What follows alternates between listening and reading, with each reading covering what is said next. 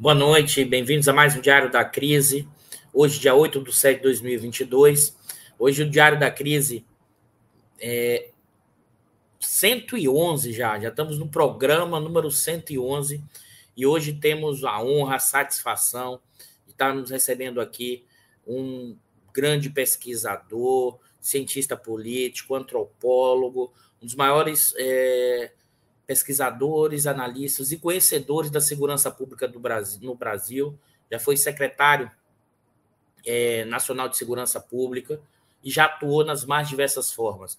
É com grande prazer que a gente recebe aqui. Coloca ele na área para a gente aqui, Bicalho, o Luiz Eduardo Soares.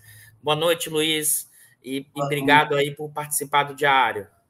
Boa noite, Eduardo. O prazer é muito grande estar com você é, com todas todos que nos acompanham e com o Ronaldo ali na, nos bastidores, e... tornando possível, oferecendo a infraestrutura aqui para o nosso encontro. Eu vou dando boa noite enquanto o pessoal está chegando, Luiz. O Daniel aqui dando boa noite. A gente vai fazendo o Daniel Nunes, que está sempre aqui com a gente. O Leimar, o Leimar é professor de engenharia de Campina Grande, dando boa noite, está sempre aqui com a gente também, o Leimar é, energia é, elétrica, né, Bicalho? A Ingrid está sempre aqui também com a gente. Gente em todos os cantos, meio do, do Iapoca Chuí aqui, Luiz. O Yannick está sempre aqui com a gente também. A gente vai dando boa noite quando o pessoal vai chegando. É, o, o, Renato, que está aqui, ah, o Antônio. É, Manuel também está dando boa noite aqui para a gente, está dando um oi Lula 13, na verdade. A Márcia Sobral dando boa noite a todos a Sandra, que também está sempre aqui com a gente. Boa noite. Quando voltaremos a ter civilidade nesse país? A gente vai. Na verdade, a gente faz isso aqui tenta fazer essa análise no diário nos diversos campos. O Renato, que é lá de Itabuna, Bahia, até já lembro lá do Renato, eu sei porque é próximo onde meu pai mora, no interior da Bahia, que é Ibicuí. É... Tarcísio está dando boa noite aqui para gente. Hoje está conseguindo assistir ao vivo. O pessoal está chegando. Isaías Bezerra aqui, Carvalho, dando boa noite o Edalves, o Edalves, que é aqui da Pedra do Sal, aqui no Rio. E ele, e ele inclusive, assiste o programa tomando uma cervejinha, para dar inveja para gente, Luiz. o grande Fábio, o Fábio é professor lá da Federal de Alagoas, mas também, atualmente, se não me falha a memória, está lá coordenando o a área de pesquisa de ciência e tecnologia da Fundação, da FAPEAL, lá do Maceió. Grande abraço, Fábio. É, e é isso. Vamos começar, né, Luiz? Eu acho que. E aqui é, é, eu vou ainda reforçar minha fala que eu acho importante. Eu vou aqui fazer um. Reforçar novamente. O, Luiz Eduardo Soares é escritor, antropólogo, cientista político, tem pós-doutorado em filosofia, é professor visitante de, da, da UFRJ atualmente, aposentado pela UERJ, já tem uma longa é, carreira acadêmica de pesquisador, publicou mais de 20 livros, né? os mais recentes, O Brasil e seu Duplo, pela editora Todavia 2019, Dentro da Noite Feroz, o Fascismo no Brasil, Boitempo 2020, Desmilitarizar, Segurança Pública e Direitos Humanos, Boitempo 2019, além de Cabeça de Porco, que é o mais antigo, muito interessante desse livro, e também é autor do livro do Tropa de Elite 1, tropa com outros coautores, 1 e 2, que depois é, virou filme, e, além de tudo, exerceu cargos executivos na questão de segurança pública. Eu não faço questão de reforçar isso, Luiz, que realmente é uma grande honra ter aqui você no diário. E eu vou, eu, é, eu vou começar, Luiz, é, pelo começo, mas pelo começo da transição, da transição democrática.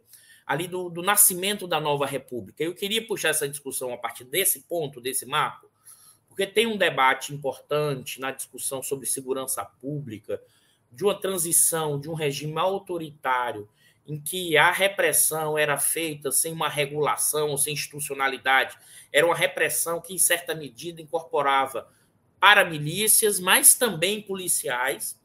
E como nessa transição democrática, é, é, e aí você me corrija também se eu estiver falando besteira, Luiz, mas como permaneceu nas institucionalidades né, do poder de polícia elementos constitutivos de um sistema autoritário de repressão e de profunda violência. E como isso vai moldar e estruturar as polícias, nesse caso civil e militar, e também o quanto e a dificuldade de pensar a questão dos direitos humanos, dos direitos no sentido do cidadão, na sua relação com o poder de polícia e com o Estado e com a própria formação policial. Eu já sei que eu fiz uma enxurrada de perguntas aqui, Luiz, mas depois a gente vai, vai aos pouquinhos, você pode responder do jeito que você quiser, a gente vai fatiando, a gente vai, vai, vai aos poucos, tá? Mas eu queria começar logo com esse tema mais geral. Uhum. Obrigado, Luiz. Ah, eu que te agradeço, prazer, privilégio estar aqui com você, com todas e todos que nos acompanham. E, e, de fato, você já começou tocando pontos nevrálgicos. Eu acho que é indispensável sempre circunscrever, contextualizar historicamente a problemática que vai ser objeto da nossa interlocução aqui. E, e, nós poderíamos, claro, recuar historicamente muito mais, porque esse é o país do racismo, do racismo estrutural, esse é o país das desigualdades abissais, da exploração de classe é, numa magnitude é, extraordinária, extravagante, é o país do patriarcado, é, quase que atávico, não é que resiste a todas as mudanças. E, portanto, é o país também da misoginia, da transfobia, da homofobia. Já falei do racismo, etc. E isso nos remeteria a um passado muito mais remoto, a escravidão, grande marca, grande marca histórica da Constituição do nosso país, marca profunda da modernização, do desenvolvimento do capitalismo autoritário, tal como se deu entre nós. Enfim, claro que nós poderíamos recuar mais, mas eu acho que esse é um ponto chave, sem cuja compreensão a transição para a democracia nos anos 80, sem cuja compreensão nós não vamos conseguir nos situar nessa problemática da violência, das polícias, da segurança pública, etc. É, quando, e você sabe disso muito bem, o processo constituinte foi instaurado ali em meados dos anos 80, 1980, 86, por aí, que a Constituição seria promulgada em 88, os representantes da ditadura em franco declínio ainda exerciam influência. Então, a correlação de forças era relativamente equilibrada, embora com vantagens para a democracia que avançava, evidentemente, senão não teria havido constituinte nem a nova Constituição. A, a, ditadura perdia força, já tinha sido substituída por um governo civil, mas nós ainda estávamos sob regência da, da Constituição promulgada pela ditadura. Portanto, esse era um momento efetivamente de, de muita ambiguidade ainda. E se os militares ou os representantes do antigo regime não tinham força suficiente para impor a sua agenda, tinham, entretanto, ainda autoridade bastante para restringir os avanços da democracia, para limitar o processo de democratização. E, e eles, basicamente, acabaram por eh, circunscrever uma área, campo institucional, como se nos estivessem dizendo, naquela época, brinquem de democracia dali para frente. dessa fronteira, desse limite para trás, não ousem tocar. Nesse, nesse campo, vocês não têm lugar, não têm voz, não vai haver qualquer mudança. E eles conseguiram, então, congelar, cristalizar as estruturas organizacionais forjadas pela ditadura, sobretudo a partir de 67, 68, 69. Eu não estou dizendo que a ditadura tenha inventado violência policial, baias de raça, de cor, de classe, de território, nada disso.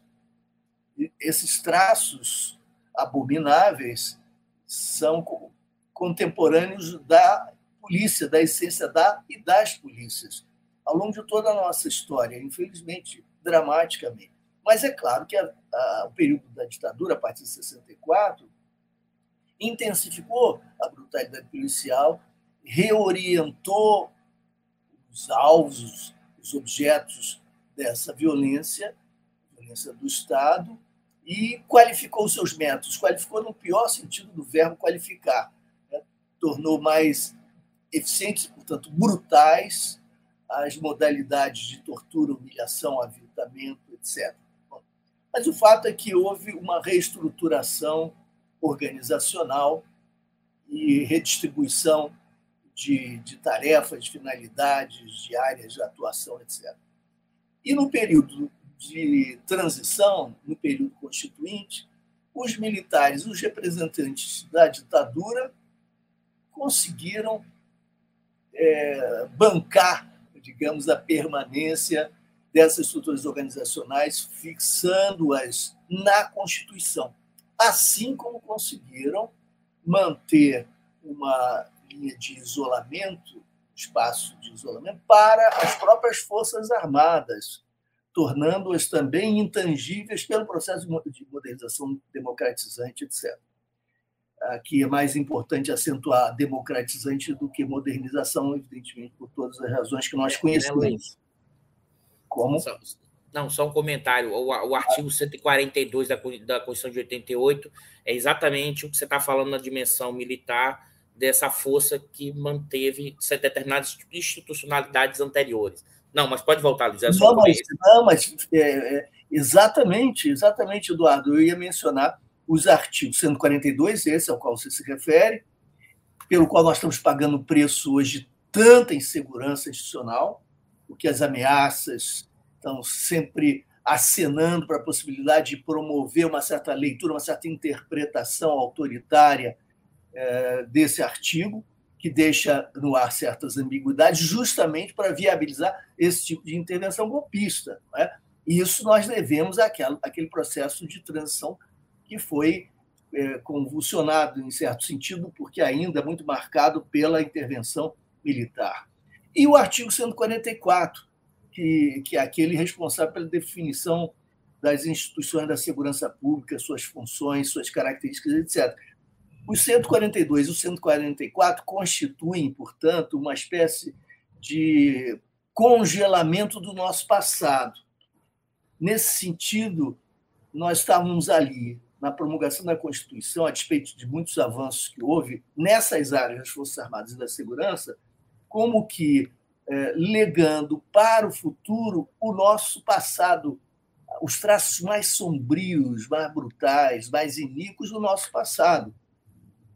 É como se essa temporalidade fosse suspensa, o Brasil começasse a se mover na direção de ampliação de direitos democráticos, ampliação de participação cidadã, e conquistas efetivamente se deram ao longo das, das duas, das três décadas, né, que é, que provieram dessa, é, dessa, dessa dinâmica democratizante, com limites, com contradições, mas ah, foi o tempo de muita ah, vitalidade, inclusive vitalidade é, da sociedade que foi encontrando, foi ampliando sua, suas lutas, as conquistas e foi se fortalecendo nesse processo. Mas, por outro lado, nós tivemos a contrafação da própria temporalidade, que é fixação, cristalização, congelamento e é, remissão ao passado, como se nós estivéssemos ali agrilhoados,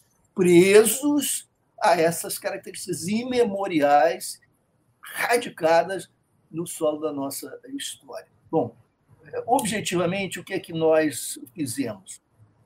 Quando as estruturas organizacionais são mantidas e, portanto, legadas ao futuro, nós não temos apenas a manutenção, Eduardo, é óbvio, né, da, dos organogramas, porque os organogramas estão carregados, preenchidos por seres humanos, pessoas profissionais, homens e mulheres, que eram já policiais e que traziam consigo as suas respectivas culturas corporativas, seus valores, suas formas de compreender, de perceber as suas práticas e as missões respectivas de suas instituições, modos de construção de suas identidades, modos de produção de lealdade e de definição também de antagonismos, etc. Isso tudo vem associado como a alma desse organograma, né? e a alma que se converte em prática, em dinâmica diária, em protocolo vivido, né? em realidade, portanto. Ah, essa, esses fantasmas do passado que se converteram em profissionais de carne e osso atuando em plena democracia, na medida em que foram protegidos por essa espécie de bolha, acabaram por gestar o que eu costumo chamar um enclave institucional, Eduardo, um enclave institucional cuja característica é o fato, ou são os fatos, de, de ele ser refratário à autoridade política civil republicana, refratário à Constituição, ela mesma, a seus valores, a seus princípios, refratário aos direitos humanos. Essa, esse enclave, portanto, se insubordinou durante esses 30 anos à autoridade civil, à autoridade política. E viveu o seu mundo próprio, é, um mundo fechado, em si mesmado, né? cercado por uma autonomia ilegal, absolutamente ilegal essas instituições não foram su sujeitas ao controle externo de nenhum tipo, nem ao comando político. Elas não foram permeadas por nenhum tipo de mecanismo né, que pudesse é, ajustar, alterar, intervir, modular, governar, enfim, essas forças que detêm a for essas forças que detêm as armas, por isso são são forças propriamente. Né? É, e isso, isso, é tão grave que eu poderia, é, inclusive, dizer com toda a franqueza que, desde a promulgação da nossa Carta Magna em 1988, nenhum governador jamais comandou polícia alguma. Quantos o admitiram? Certamente pouquíssimos, conheço pouquíssimos casos, até porque significaria confessar um crime porque a responsabilidade de um, de um, de um titular do Poder Executivo, quando observa que as suas ordens não estão sendo obedecidas, que as leis, portanto, estão sendo descumpridas, é de trazer isso a lume e mobilizar as instituições responsáveis para que o equilíbrio se restabeleça e para que a autoridade e a hierarquia, portanto, maior, não é a, hierarquia, a autoridade internas né, mas a hierarquia que submete a força ao controle da sociedade pela mediação da política, da institucionalidade política? Que, é, que essas, esses mecanismos voltassem a operar ou passassem a operar. O governador, houve quem tentasse operar mudanças, pessoas bem intencionadas, é claro, aqui e ali, mas o preço que pagaram foram, é, foram caríssimos desestabilização, é, ingovernabilidade, chantagens de todo tipo, até que recuassem e admitissem conviver com esse descontrole sob o teatro das aparências, as cerimônias, as cerimônias que reafirmariam o poder do governador, etc.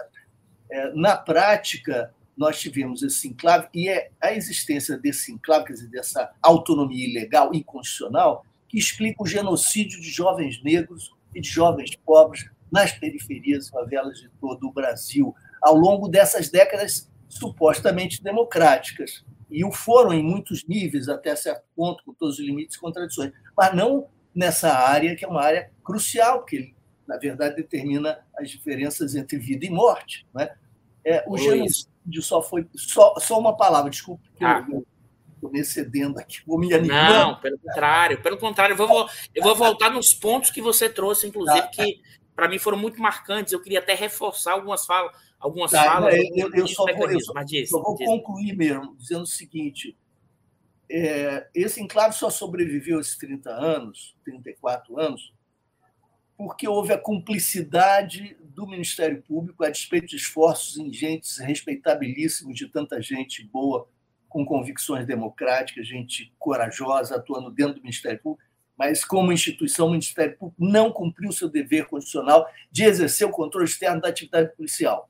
A Justiça abençoou a cumplicidade do Ministério Público, a sua inércia, o seu imobilismo, a, a, a categoria política, de um modo geral, salvo exceções, conestou, esse processo, fosse por vontade própria, por identificação ideológica política, fosse por é, falta de alternativa em função de chantagem, etc. Setores sociais aplaudiram os resultados dos banhos de sangue, e, perdão, setores da mídia também endossaram essa via. E, portanto, nós tivemos aí uma grande coalizão sustentando, como que politicamente, por inércia ou por ação, o enclave.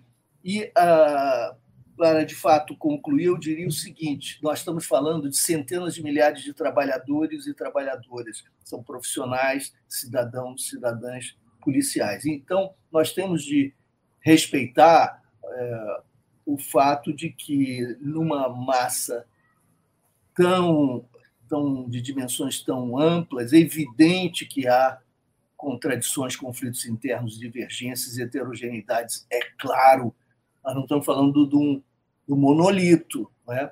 mas o que predominou, o que prevaleceu, foi essa linha política da autonomização ilegal. Por isso, esse grupo era bolsonarista avant la lettre, era bolsonarista anti-Bolsonaro.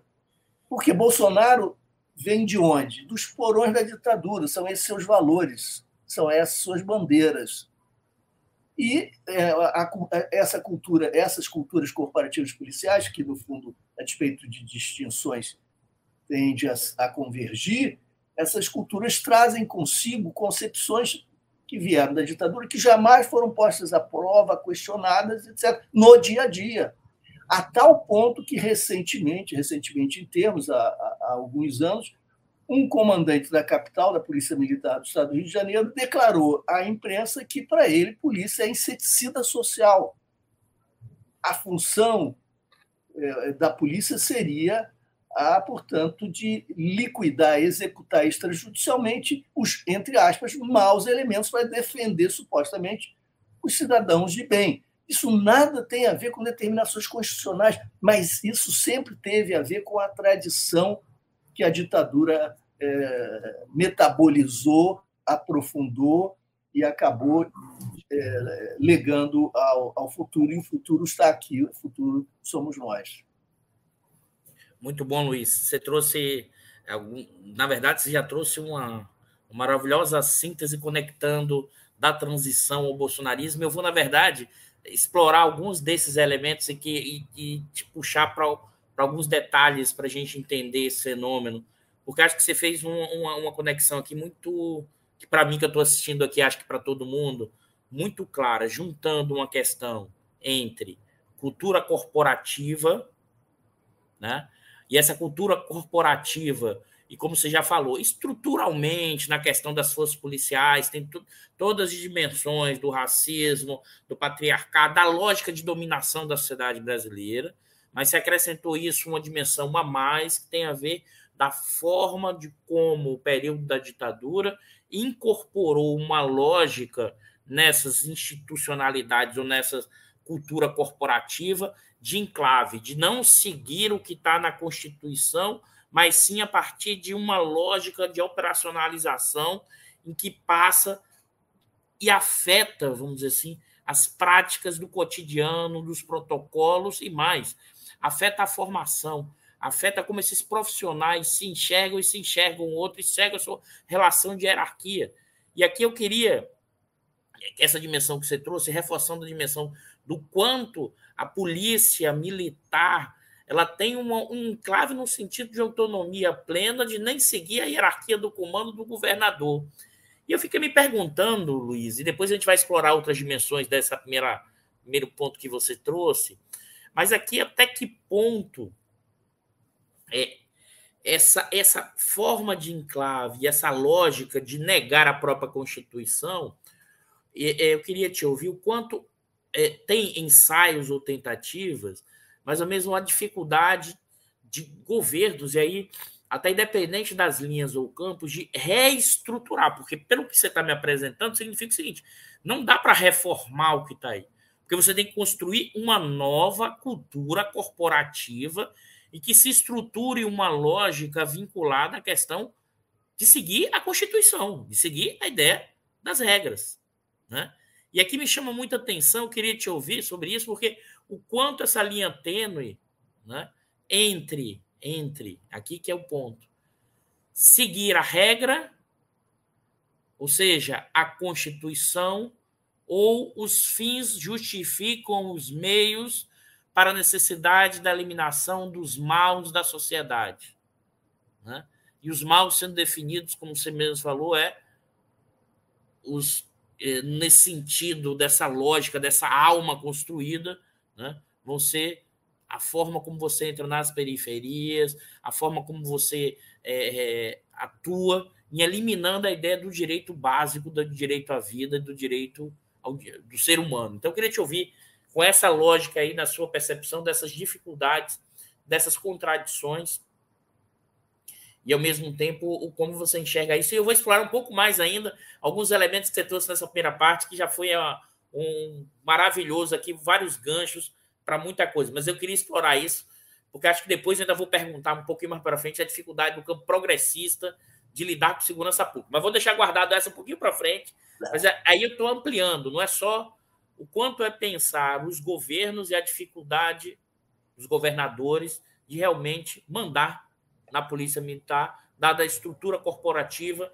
e o que você chamou dessa é como se é uma instituição insulada dos poderes constitutivos da Constituição. É, exatamente, exatamente, Eduardo o que, é que os governadores podem fazer? Muito pouco, mas certamente alguma coisa.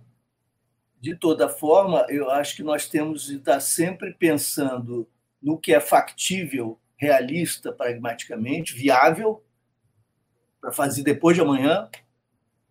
Por exemplo, um novo governo no Rio de Janeiro, não é? o que, que o governo de Janeiro pode fazer diante do quadro que nós temos, e é um quadro doloroso. Né? As polícias são responsáveis no estado do Rio de Janeiro por alguma coisa como um terço dos homicídios perpetrados aqui. Um terço dos homicídios dolosos cometidos no estado de Janeiro são por forças policiais. Na capital, é, nós chegamos muitas vezes a 40%. É alguma coisa indescritível. Significa que se, a, se as polícias pararem de matar, e quem é que as polícias matam? São, em 80% dos casos, às vezes mais do que isso, negros, jovens negros que vivem em territórios vulneráveis. É, portanto, nós estamos falando de de viés de classe, viés de raça e de cor, viés de território. Isso fica muito claro. Foram para dar a você e a, aos amigos, às amigas que estão nos acompanhando, de 2003 a 2021, nós tivemos, ou 2020, 2020, 19.464. Depois eu reviso esse número para não cometer nenhum engano, citando assim de cabeça. é, é, considerando até, até o ano de 2021, foram 19.464. 19.464 mortes provocadas por ações policiais. Esse número extraordinário é, é acompanhado por um número desconhecido, que já é em si significativo, né, de casos que mereceram atenção e uh, processo judicial com consequência eh, correspondente à gravidade dos atos, quer dizer, com alguma punição. As pesquisas que houve, porque nós não dispomos desses dados publicamente, isso deveria ser divulgado e o tempo todo acompanhado, mas pelas pesquisas realizadas, não ao longo de todo o período, mas de alguns períodos, a indicação é que não mais do que 1,5% chegaram aos tribunais. Imagine isso. Portanto, quando nós estamos dizendo que há um genocídio, nós não estamos usando essa palavra no sentido adjetivo, retórico, mas como substantivo bastante objetivo e descritivo empiricamente. E quando dizemos que há imobilidade por parte do Ministério Público da Justiça, portanto, cumplicidade na prática, é porque são esses os dados, mesmo eles sendo insuficientes, são eloquentes o suficiente para que nós é, definamos o procedimento como de tolerância ao inaceitável, ao intolerável e, portanto, cumplicidade. Uh, o, que pode, o que pode fazer um governador, dado o enclave, dada a situação. Ô, Luiz, desculpa te interromper, mas antes até de pensar o que o governador pode fazer daqui para frente, eu queria complementar essa pergunta, porque eu queria te ouvir e explorar um pouco mais nessa discussão do Rio, a sua avaliação, por exemplo, sobre as UPPs. É, o quanto aquela política de segurança pública implementada, porque a gente pode, porque a gente pode pensar a partir dela acertos, erros ou completos erros, aí perguntando para você aqui sem ter um tão, tão claro a, a, a, os acertos e erros no centro da área, mas para pensar, inclusive, futuro, ou se aquilo não tem nenhum sinal de seguir para frente.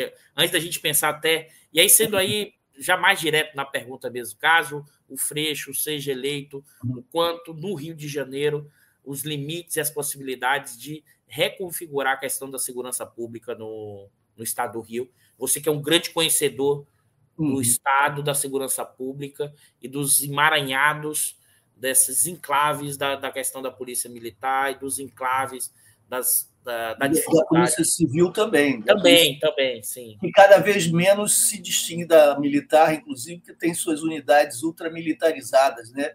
Chegou a imitar o BOP, né? A CORE uh, imita o, o BOP, etc. Então, essas distinções que são determinadas pela Constituição sequer têm sido uh, respeitadas. Eu acho que é importante que todos compreendamos e todas que o governador ou a governadora não tem incidência sobre aquilo que está ditado pela Constituição. Então, as estruturas organizacionais não podem ser tocadas.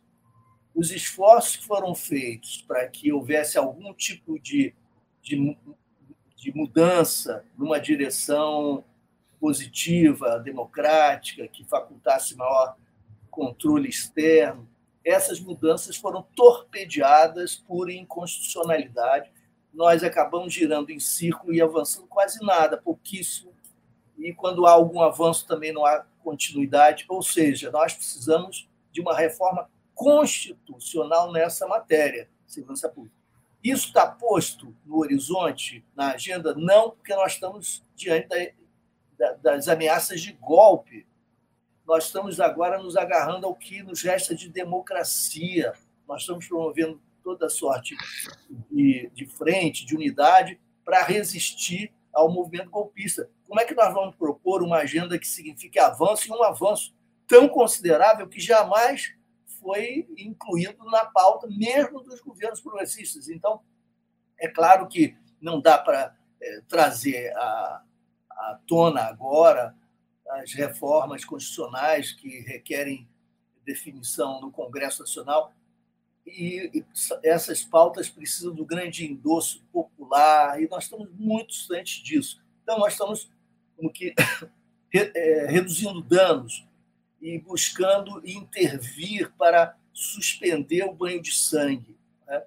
É, então, vamos, vamos ver o caso específico, por exemplo, que você sugere, as UPPs. Logo que surgiram, as, é, porque as UPPs têm uma história, elas, se, elas remetem à experiência que, que eu tive na subsecretaria em 99, com toda uma equipe, uma série de companheiros e companheiros que estiveram conosco no governo e fora do governo nos ajudando. Foram os mutirões pela paz e depois nós tivemos o GEPAI, que é o Grupamento de Policiamento em Área Especial, que tinha o propósito justamente de, em vez de combater eh, tráfico de drogas, o que é um absurdo e uma irracionalidade ainda contemplado pela nossa legislação, significava, ao contrário, da prioridade ao controle de armas e, e oferecer àquelas comunidades um atendimento básico aos seus direitos mais elementares e mudar perdão, a relação das instituições policiais e da justiça criminal e mesmo do governo com a comunidade, uma repactuação. É, houve um sucesso grande, mas muito tópico, muito limitado, mas como experimentos piloto que demonstravam viabilidade de mudança de atitude, etc. Mas nós tínhamos alguns pressupostos que eram a mudança das polícias, que é a condição sine qua non. Quando surgiu o PP, as primeiras entrevistas que eu dei, eu dizia que não acreditava em qualquer possibilidade desse tipo que não contemplasse na agenda, dentro dos limites possíveis, é claro, dos limites ditados pela realidade, porque nós tínhamos a questão constitucional, mas toda a luta por mudança das polícias. Sem enfrentar a questão policial, nós não vamos adiante. É, se o Estado se fala muito, os neoliberais falam muito em fazer dever de casa, nós sabemos o que, em geral, significa fazer o que manda o imperialismo ou o, o que mandam os interesses do capital financeiro hegemônico, o que seja, né? É, as ortodoxias com as suas, com as suas austeridades e seus discursos fáceis e, e com implicações desastrosas.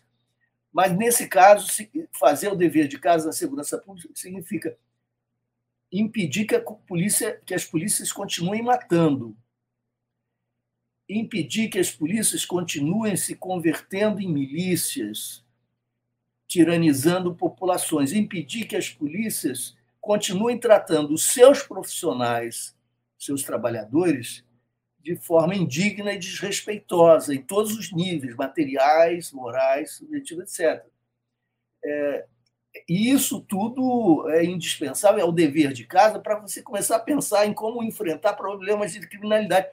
A criminalidade principal, que, que é fonte de, de, é, de, letalidade e de toda sorte de promoção da criminalidade, está no próprio Estado. Então, o primeiro passo é lidar com as suas deficiências, as suas perversões intrainstitucionais eu não acreditava que o PP pudesse ir a lugar nenhum. Claro que enquanto a mídia toda estivesse acompanhando os primeiros casos, com os grupos policiais selecionados e sob grande supervisão, nós tínhamos laboratório, que eram situações completamente anômalas, que nunca poderiam se converter em políticas públicas. Eram exibições para inglês ver, literalmente, preparando as Olimpíadas, os grandes eventos, etc.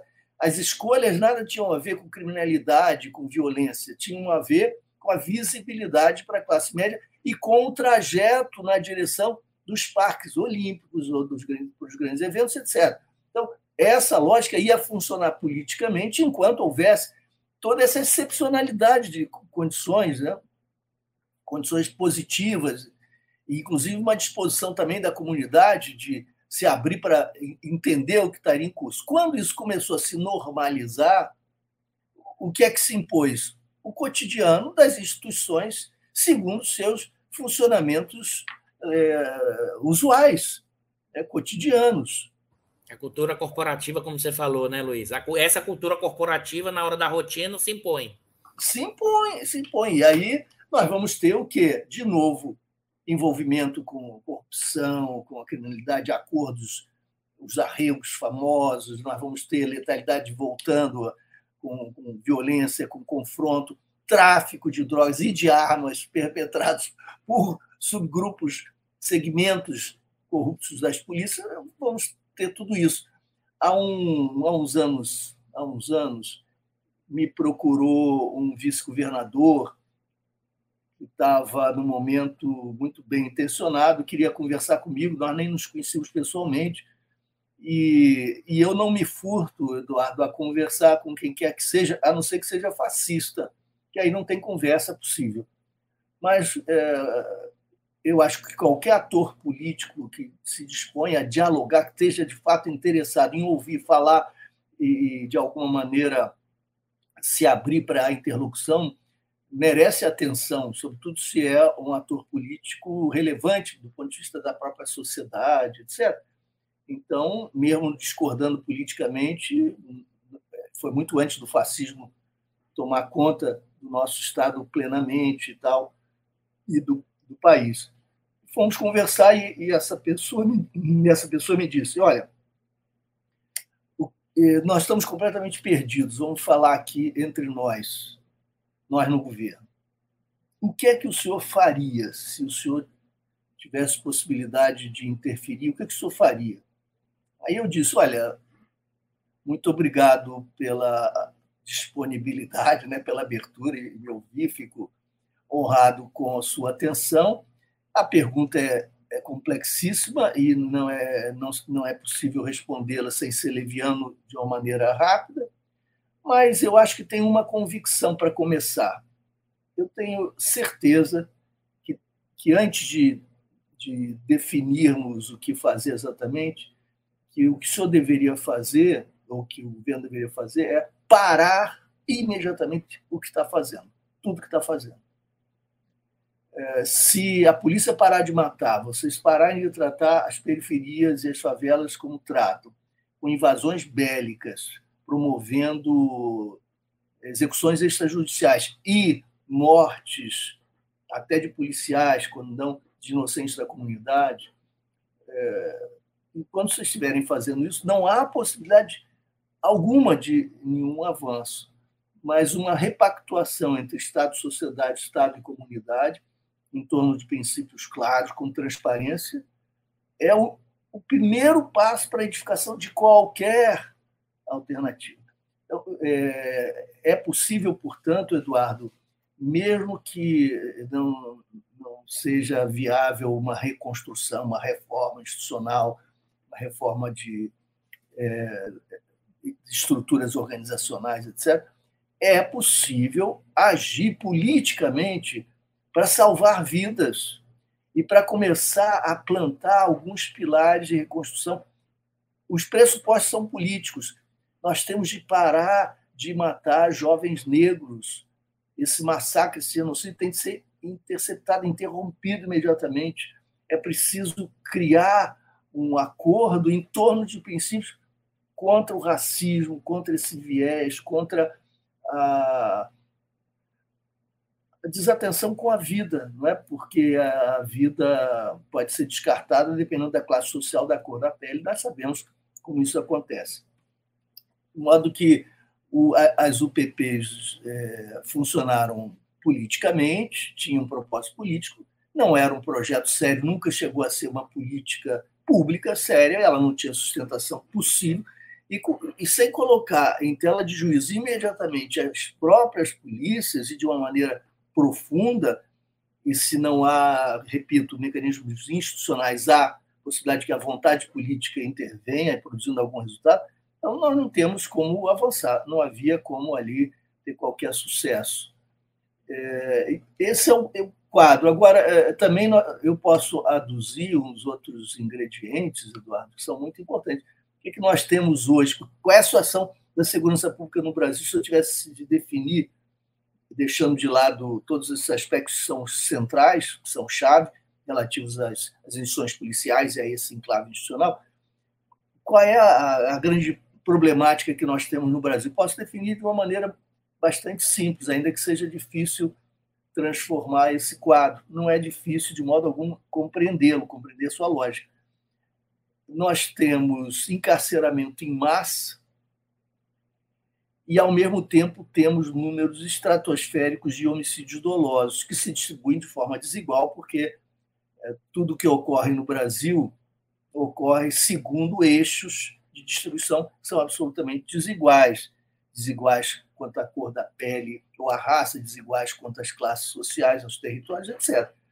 E é assim também a distribuição da letalidade, da, dos, dos, atos letais intencionais, dos crimes letais intencionais. Então, nós temos uma, um número estratosférico, mais de 50 mil, com variações um pouquinho para baixo para cima, mais ou menos 50 mil por ano, é, vitimizando, vitimando, sobretudo, jovens negros, jovens pobres, etc. E por isso há uma conivência, uma tolerância absurda, inaceitável, uma naturalização desse escândalo. E como é que se... e nós temos pouquíssima investigação, pouquíssima investigação. Não temos um número exato, há algumas hipóteses, algumas aproximações mas é, a taxa de investigação que teria de ser conhecida pela sociedade e até pelas instituições não são, e nós tateamos assim nas sombras, mas temos indicações de que, apesar de haver variações regionais, estaduais e variações no tempo, de que as taxas de elucidação dos homicídios são baixíssimas. Mas daí não resulta que nós sejamos o país da impunidade, porque simultaneamente nós temos o que eu dissera há, há um minuto. Nós temos, perdão, encarceramento em massa. Como é possível? Encarceramento em massa. Nós somos o terceiro país em número de presos. E o, o, a nossa, a nossa a, digamos, demografia é, penitenciária ou prisional é, é, notável, porque esse número não só é extremamente elevado, por volta dos 750 mil, já chegando a 800 mil, como é também a população carcerária que cresce mais rapidamente em todo o mundo desde 2001. Isso é extraordinário. E veja como isso veio associado a processo de democratização, com presença de governos de esquerda. Depois nós vamos falar sobre isso, como você já antecipou. De toda maneira, como é possível conciliar, ao mesmo tempo, esses dois fenômenos? 50 mil homicídios por ano, mais ou menos, em média, e com baixíssima taxa de elucidação, para alguns chega a menos de 10%, mas, enfim, sem, sem que haja informações consistentes, o que é mais um sintoma da precariedade institucional, e, de outro lado, nós tenhamos mais de 750 mil presos. Então, não há impunidade. O que há é um certo tipo de seletividade né, que é, acaba revelando uma tremenda perversão. A, a atenção pública, a atenção do poder público da justiça criminal, das polícias, etc., a atenção não é a vida. A prioridade não é a vida.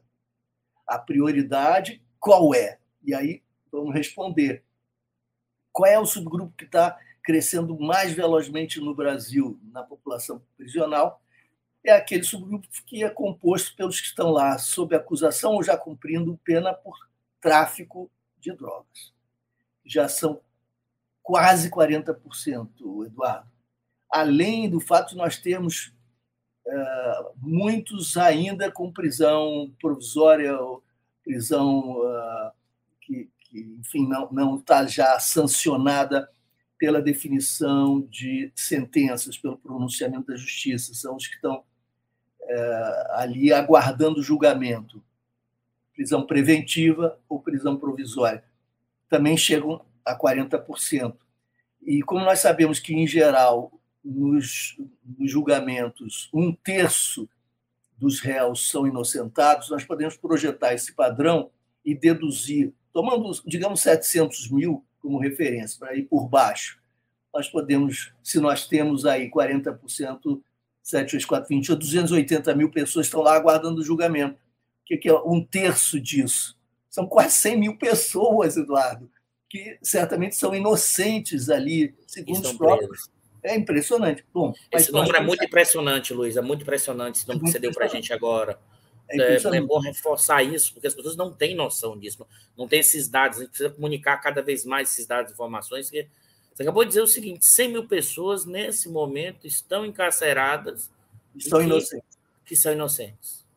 E são, em sua maioria, pretos, pobres. Baixa escolaridade. É, com baixa escolaridade. Sem dúvida, é isso, isso. Agora, por que está acontecendo isso? Você vê que a explosão do encarceramento em massa, que tem cor, que tem classe, etc., é, essa explosão está é, vinculada à guerra às drogas. Né? Como é que acontece isso? Isso acontece de uma forma muito espontânea e natural, porque é fruto do mero da mera aplicação das dinâmicas cotidianas das instituições. Como é que isso acontece? A polícia mais numerosa que está presente no Brasil todo e atua todos os dias da semana é a polícia militar. Ela é pressionada por todos os atores sociais, desde a mídia, a sociedade, políticos, etc. Ela é pressionada a produzir, a ser efetiva. E ela, em geral, interpreta produtividade, efetividade como sendo sinônimo de encarceramento, de prisão. Acontece que ela é constitucionalmente proibida de investigar. O que lhe resta fazer é muito simples, não, é preciso é, nenhuma genialidade para deduzir o que acontece. Acontece que ela vai ter de prender em flagrante delito, que é a única forma pela qual ela pode prender porque ela não pode investigar, só pode prender em flagrante. Quais são os crimes passíveis de prisão em flagrante delito? São alguns, estão longe de serem os mais importantes.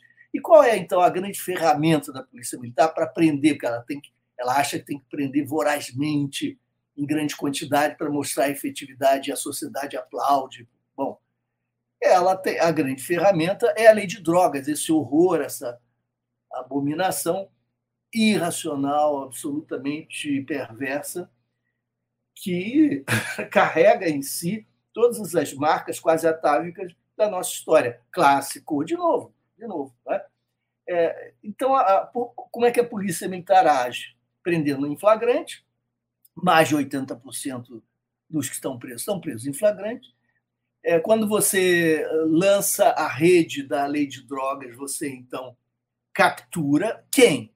não são os articuladores transnacionais que mobilizam bilhões, bilhões com B de bola, bilhões de dólares em torno, por exemplo, do tráfico internacional de cocaína. Não são esses, porque para chegar a eles seria necessário investigar e, e investigar com muita sofisticação, Sim. etc. Não.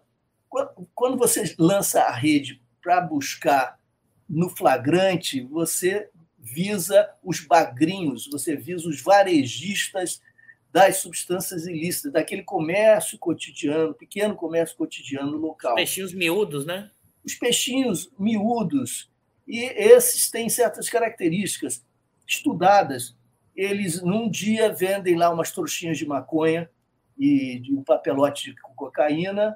Eles têm sido presos, é importante que se saiba, sem portar armas, sem praticar violência e sem apresentar nenhum vínculo orgânico com organizações criminosas. Então, eles são exatamente é, esses bagrinhos, esses peixes pequenos, e eles um dia vendem um papelote de cocaína, no outro dia eles vão pintar uma lataria de um carro, vão quebrar um galho para a família para viabilizar a reprodução da sua unidade doméstica, no terceiro dia voltam para fazer algum outro serviço, para ganhar o dia, para fazer a diária ali.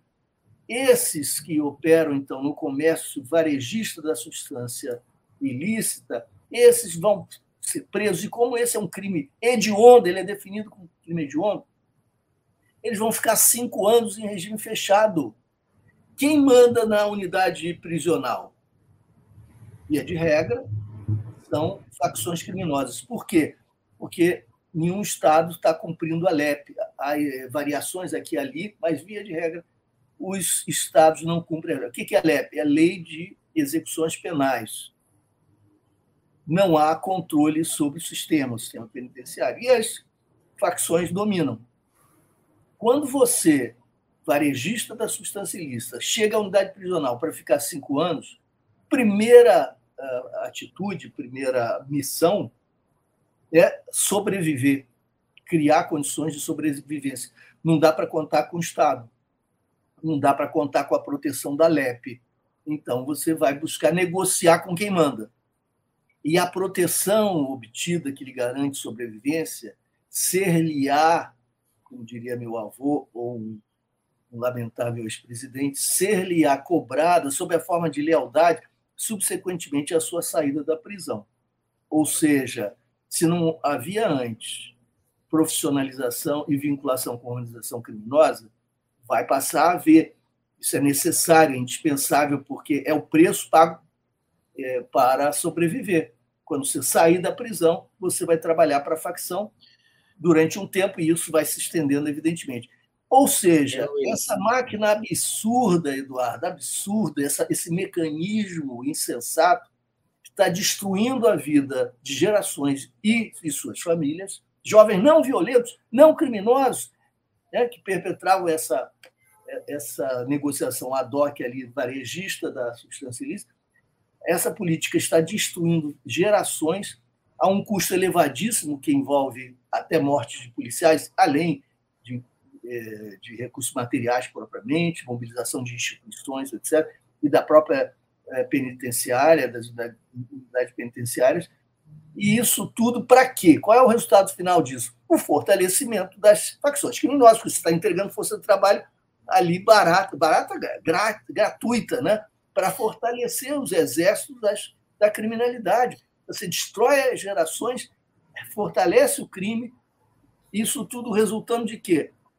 Um modelo policial que é único no mundo, que é esse nosso absurdo, é, quem, quem pode investigar não pode fazer prevenção, essa coisa maluca, e isso combinado com uma lei de drogas hipócrita e irracional que é racista, essencialmente classista. O encontro do modelo policial que nós herdamos da ditadura com a legislação relativa a drogas envolve encarceramento em massa, fortalecimento do crime e ciclo vicioso se reproduzindo, se ampliando. Não é possível, não é, não é possível, Eduardo, não é possível que a gente continue assim, né? Você trouxe, um, você trouxe muitos pontos que eu fiquei aqui, aprendi muito, Luiz, e quem está nos assistindo com certeza.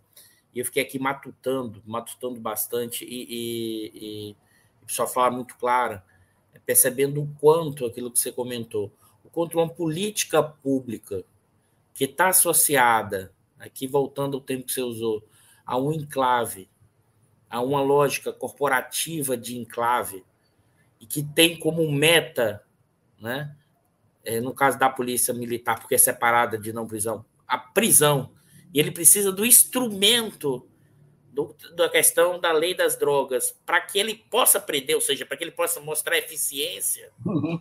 e que supostamente estaria resolvendo o problema, é o contrário. Está retroalimentando o problema, porque o peixe pequeno, na verdade, vai virar exército do crime organizado numa escala ampla. Ou seja, o bagrinho, o peixe miúdo, que, como você falou, nem é pego com armas, ele vai virar agora força dentro de hierarquia organizada né, do, de atuação. Acho que isso é muito importante porque reforça que aqui é, a ideia de bala, porrada e bomba, ou seja, encher a cadeia dos maus, na verdade, você está ampliando e potencializando as organizações criminosas, porque você faz um tipo de política pública, inclusive, né? que não resolve o problema, retroalimenta o problema, mas com um argumento de que você estaria tirando das ruas aquilo que você falou que é para mim muito marcante um, um, comandante falar isso como se fossem inseticidas sociais funcionando como inseticidas sociais como se na verdade tivesse várias pragas no, no sentido da sociedade brasileira, mas as pragas só estão nas periferias, nas comunidades pobres, ou seja, boa pessoal, é, nos bagrinhos. Eu, e aí, Luiz, é, é, eu, na verdade, apenas sintetizei o que você falou aqui, porque eu acho, eu achei, assim, para mim ficou muito claro. Eu queria te ouvir, dado essa sua clareza, sua percepção, ao mesmo tempo nesse plano mais geral, mais é, institucional e também do, dos limites, como você apontou, do que são as mudanças, do realismo com compreensão da complexidade. É, qual é a sua leitura da, da dificuldade aí? Vamos trazer para o campo progressista, nosso campo, da dificuldade do campo progressista em pensar segurança pública.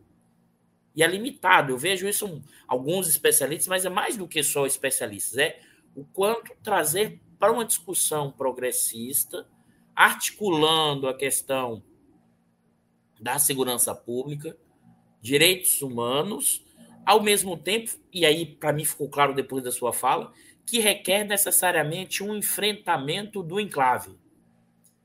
E por quê? E quais são as tensões do campo progressista de não fazer esse enfrentamento do enclave?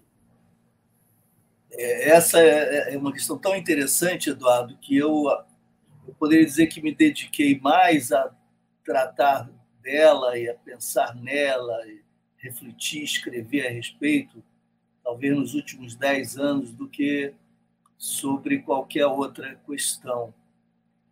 Por que é que nas esquerdas nós não conseguimos nos reunir em torno de uma agenda comum mínima, mínima, Sempre há divergência de senso, né?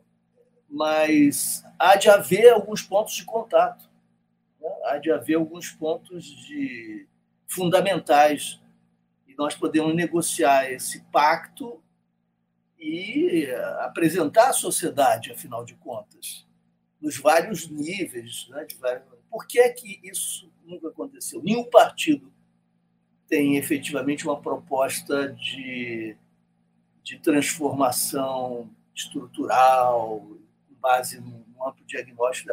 Os partidos têm agido com ou intervenções tópicas, ou são muito bons na crítica, na denúncia, o que é indispensável, evidentemente, mas não é suficiente, né? porque quando você chega ao poder você tem que implementar a alternativa. E muito para da... analisar, né, Luiz? Não adianta só o discurso, tem que colocar o negócio para andar. As duas fazer andar no dia a dia. Né? Exatamente. Né? É.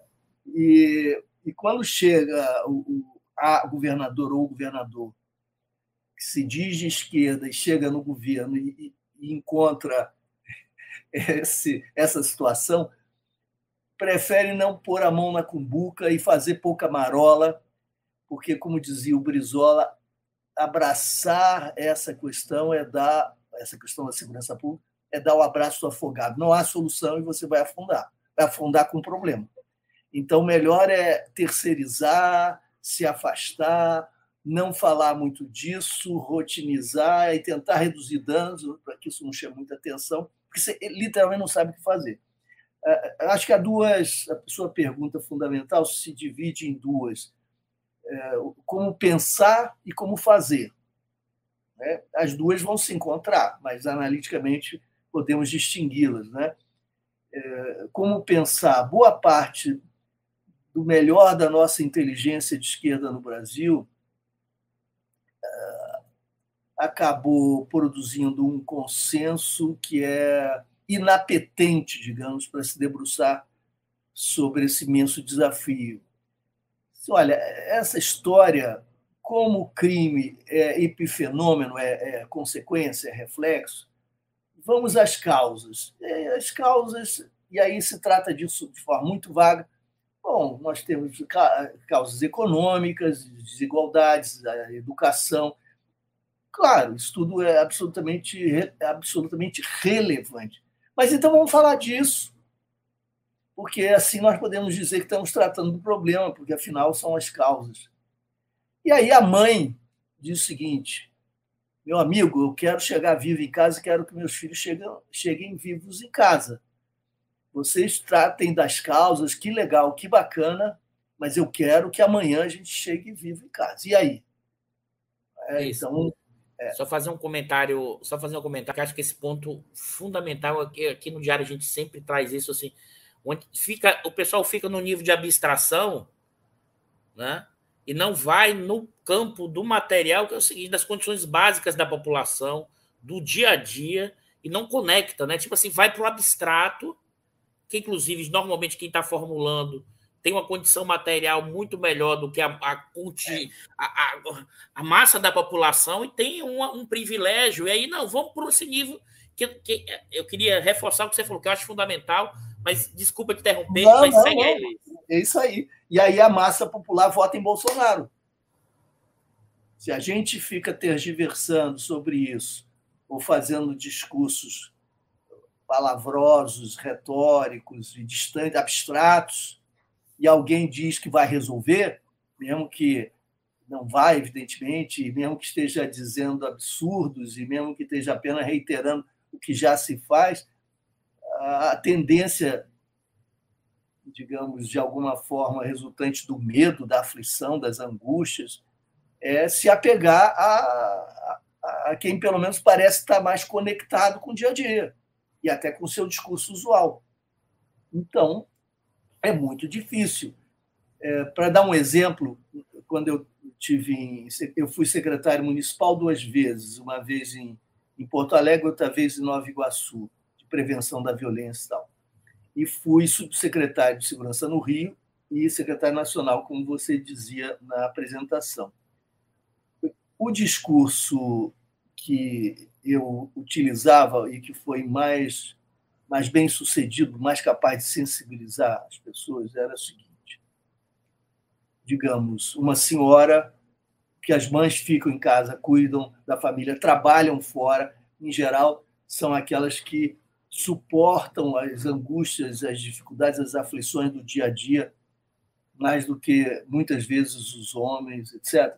Então, eu vou usar o exemplo que era o mais comum mesmo.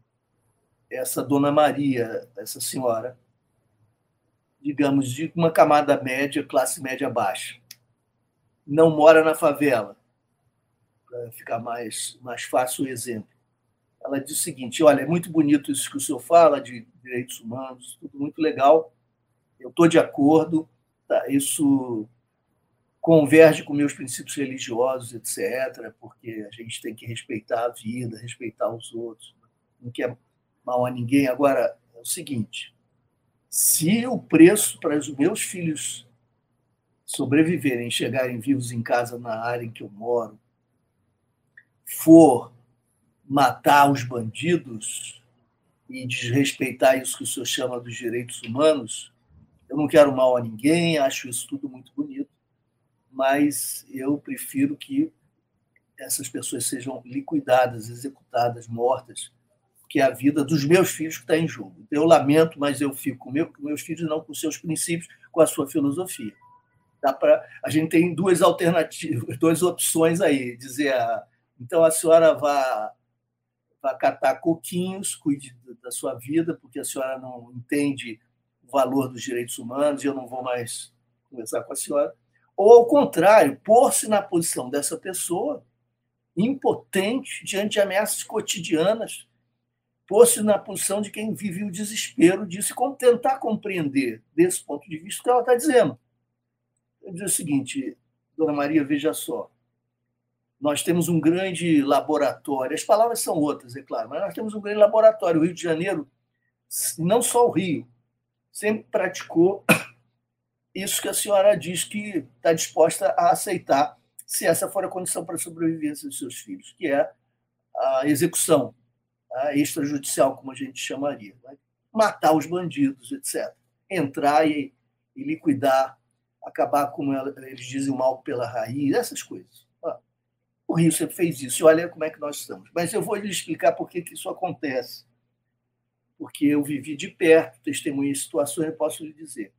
Quando o superior, o comandante, um governador, um secretário, o que seja, dá autorização ao policial lá na ponta para matar, sem que isso lhe custe nada. Eu não estou falando agir em legítima defesa, porque não é preciso autorizar ninguém a, a, a agir em legítima defesa.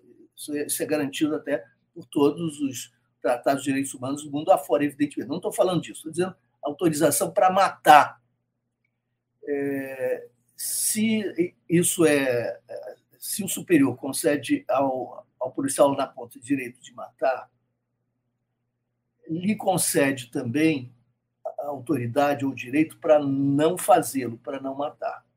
Ou seja, lhe dá toda a liberdade para negociar a sobrevivência daquele que é suspeito e que está sob o domínio do policial naquela situação. O que é que vem daí? Os policiais que têm algum tipo de inclinação corrupta, infelizmente isso acontece, nós sabemos em profusão, como em outros espaços, em outras instituições, isso não é, é esse desvio não é ocasional, circunstancial, não é individual, é já um padrão e não é exclusivo da polícia. Quando há essa inclinação, o que, que o policial vai fazer? Olha, eu posso te matar, isso não vai me custar nada. Houve um período do Rio que isso, inclusive, correspondia à gratificação, que se chamava gratificação faroeste. Era uma gratificação incluída no salário, permanentemente, inclusive. Isso foi, ocorreu durante os dois anos. Mas mesmo que eu não ganhe uma gratificação, eu posso te matar sem que isso me custe rigorosamente nada. Mas eu posso também não te matar. E nesse caso, quanto é que você me dá por isso? Ora, o sujeito vai dar o que tem e o que não tem, vai mobilizar os seus próximos familiares ou cúmplices, o que seja. Essa é uma moeda que foi aí instalada e instaurada, moeda chamada vida, que, eh, cujo valor se inflaciona permanentemente, porque é sempre da magnitude da disponibilidade de quem está sob acuamento, quem está sob ameaça. Você dá o que você tem e o que não tem. Essa moeda é extremamente atraente. E os grupos, então, de policiais vão se afastando, se autonomizando, se reunindo para negociar a sobrevivência, não só a repressão dos negócios, também isso, mas a própria sobrevivência. E isso gera o quê? Contrato, acordo, entendimento entre esses segmentos policiais na ponta e aqueles que são os alvos das suas ações. Isso se chama no Rio de Janeiro o arrego, o encontro, o acordo, o contrato, pelo qual uh, as práticas criminosas são aceitas, toleradas e até protegidas contra um valor fixo ou variável ou um percentual de ganhos, e assim nós tornamos a polícia sócia do crime. No final desse processo, dona Maria, nós não sabemos mais distinguir o que é polícia e o que é crime. A senhora, então, pode deduzir a consequência disso. É que esse crime se fortaleceu e muito, se fortalece muito. Então, quando a gente dá liberdade policial na ponta para matar, a gente lhe dá também autoridade para negociar a vida e a gente acaba despertando, alimentando, fortalecendo negociações que são, enfim, criminosas e que dilapidam, degradam, corroem inteiramente a própria institucionalidade, a própria instituição policial. No final, a gente não tem mais bandido morto e mais segurança. A gente tem muito mais morte de todos os lados e muito menos segurança. E, no fim, não temos nem instituição policial para defender a senhora, dona Maria, ou seus filhos. Esse não é o caminho, objetivamente, gosta, gosta a senhora ou não dos direitos humanos, é, é melhor respeitar a Constituição, a legalidade dos direitos humanos, porque é o único caminho que funciona praticamente. O que nós temos lá na base é isso. Eu vou dar um, um exemplo, Eduardo, e para você e para as amigas e amigos que nos acompanham. Dois exemplos que me ocorrem. Você certamente já ouviu falar num, num senhor chamado Rony Lessa, que está preso respondendo pelo assassinato de Marielle. Há um outro sujeito, cujo nome me escapa, eu, eu acho que. Eu não, vou, eu não vou arriscar o nome, que seria é, incorreto citar um nome sem ter a certeza, né, porque isso tem implicações. Enfim, mas há um outro policial graduado, mais do que o Rony Lessa, muito mais, chegou a coronel, que está preso respondendo pelo assassinato da juíza Patrícia é, Acioli, né, se não me engano dela. Posso estar cometendo um equívoco aqui, mas enfim.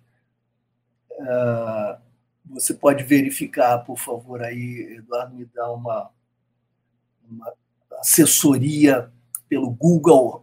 Eu estou fazendo, exata, fazendo exatamente isso aqui, Luiz. Pode seguir que nesse instante eu trago o nome. Tá. Mas é uma, uma juíza, uma figura respeitabilíssima, que fazia um trabalho muito corajoso em São Gonçalo e que em 2011 foi barbaramente assassinada com 21 tiros por policiais que ela ah, que estavam ligados a milícias que ela estava enfrentando em São Gonçalo. Bom, esse esse policial ao qual me refiro é o Cláudio Luiz Silva de Oliveira, tenente-coronel, condenado a 36 anos, né? É, e, a, e a juíza se chama efetivamente Patrícia Cioli, contando aqui com o apoio do meu amigo, meu companheiro de pesquisa, Eduardo Costa Aqui foi, aí, aí, aí, tem que dar o crédito. Foi o Bicalho, foi mais rápido do que eu, tá? Nossa, obrigado, Bicalho, obrigado. Mas eu não, nem deveria estar rindo e fazendo brincadeiras quando falo da tragédia da. Com certeza. Isso não é apropriado, então. Claro que não. Mas veja, é, esse, esses dois, o Cláudio Luiz Silva de Oliveira, está preso pelo assassinato da juíza Patrícia Acioli, e o Rony Lessa, que está preso pelo assassinato de Marielle, os dois trabalhavam juntos numa Patamo, cujo apelido era Patamo da Morte, quando eu era subsecretário no estado do Rio quando Julita Lengruber era ouvidora da polícia no Rio, no nosso grupo, na nossa equipe. E quando nós tentamos enfrentar as máfias é, nas polícias e operar, produzir as mudanças possíveis nos marcos institucionais que, que eram impermeáveis à nossa ação, evidentemente, porque eram constitucionais, mas nos limites do possível. E nós, nós demos passos muito importantes em termos de salvação de vidas. Então, eu me orgulho muito daquele ano e pouco, que, que foi muito custoso. Esses dois estavam na, uh, eram objeto da nossa cobrança constante. Nós não dispunhamos de toda a autoridade do mundo, eu era subsecretário da luta ingente. Eles nos venceram. Eles e uh, aquilo que se convencionou chamar a banda podre das polícias, né? nós fomos derrotados eu tive que sair do país por um tempo. A Julita teve muitas dificuldades, eh, e colegas nossos, parceiros e parceiras, viveram momentos delicados, difíceis.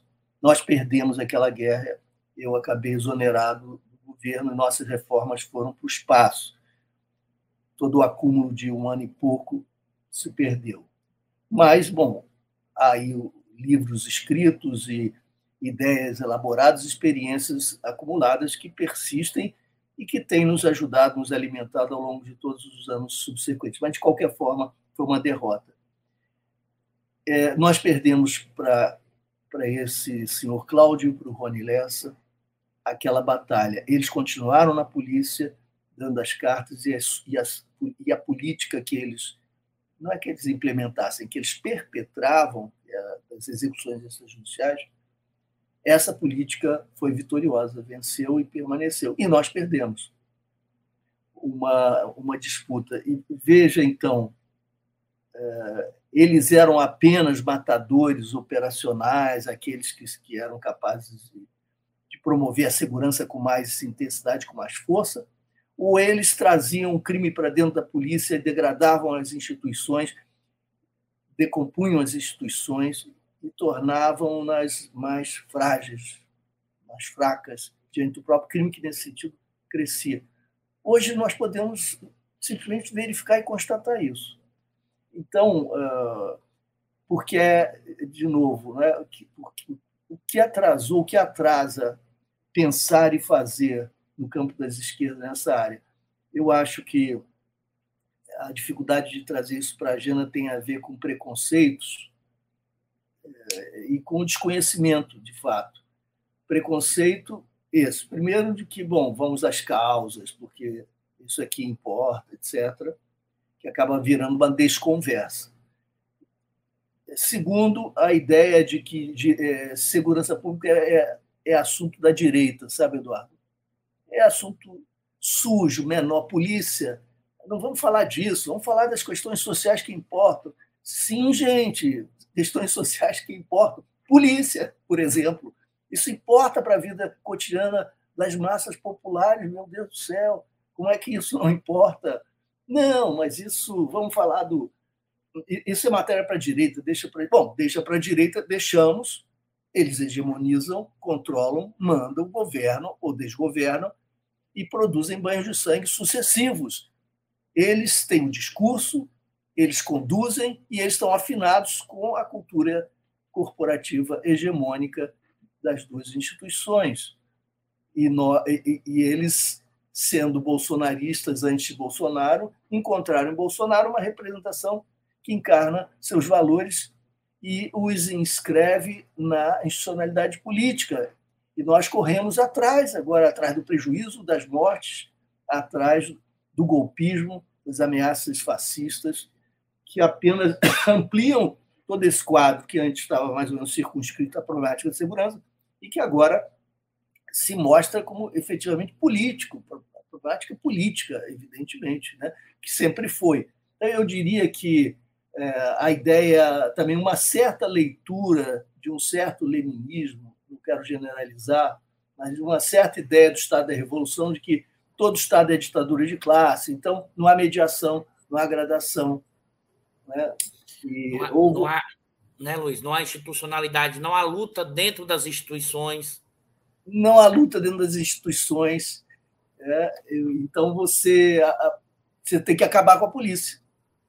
E acontece o seguinte: se você acaba com a polícia, o que que, como é que você organiza a sociedade? Porque alguém me perguntou uma vez sobre isso, está dizendo, olha, uh, nós, eu não consigo, eu desejaria uma sociedade sem classes, uma utopia comunista, um socialismo radical em que nós exercitássemos a sociabilidade induzidos pela fraternidade, pela solidariedade, de forma autogestionária e libertária.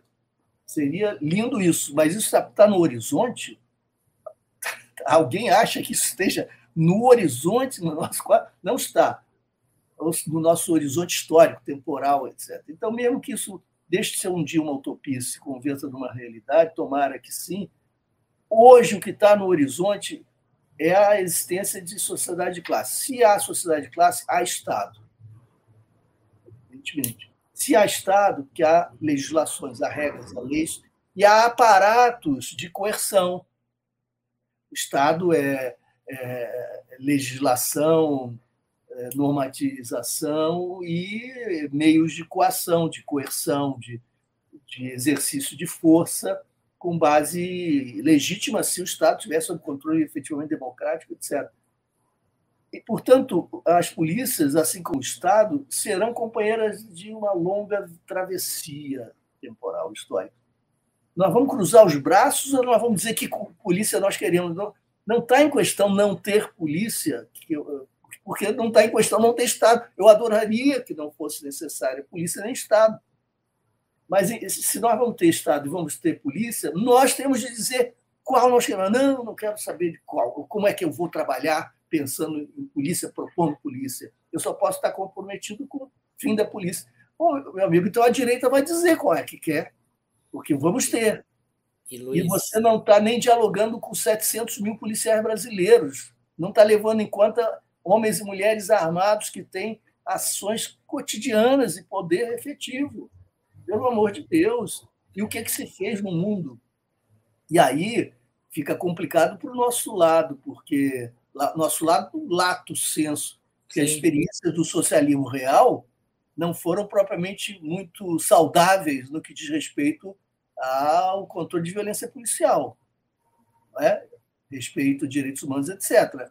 Então, nós também temos que aprender com que, no nosso campo, é, com o preço que nós pagamos no nosso campo, por não pensar a natureza do Estado, as suas especificidades, as especificidades e as mediações institucionais, inclusive policiais, de justiça criminal, etc. Você trouxe um ponto, Luiz, que é para mim muito caro, inclusive porque uma das minhas linhas principais de pesquisa é a discussão da relação entre Estado, mercado, a discussão que acho que é um ponto que eu queria reforçar, que é o seguinte: Estamos numa sociedade capitalista em que o Estado tem o poder de coerção e esse poder de coerção é legitimado pelas regras.